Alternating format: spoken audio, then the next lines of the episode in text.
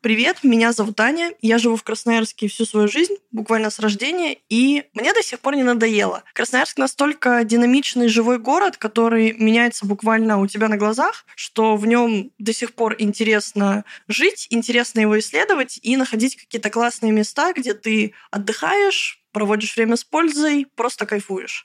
Для меня одним из таких мест является музейный центр Площадь мира, который до сих пор называют КИДС. Дело в том, что это был музей Ленина, потом он стал культурно-историческим центром, собственно, потом он стал музейным центром Площадь мира. Это музей, который в основном занимается современным искусством красноярских и сибирских художников, но на самом деле это музей, в котором можно найти буквально все можно найти выставку, лекцию или какую-то активность буквально под себя.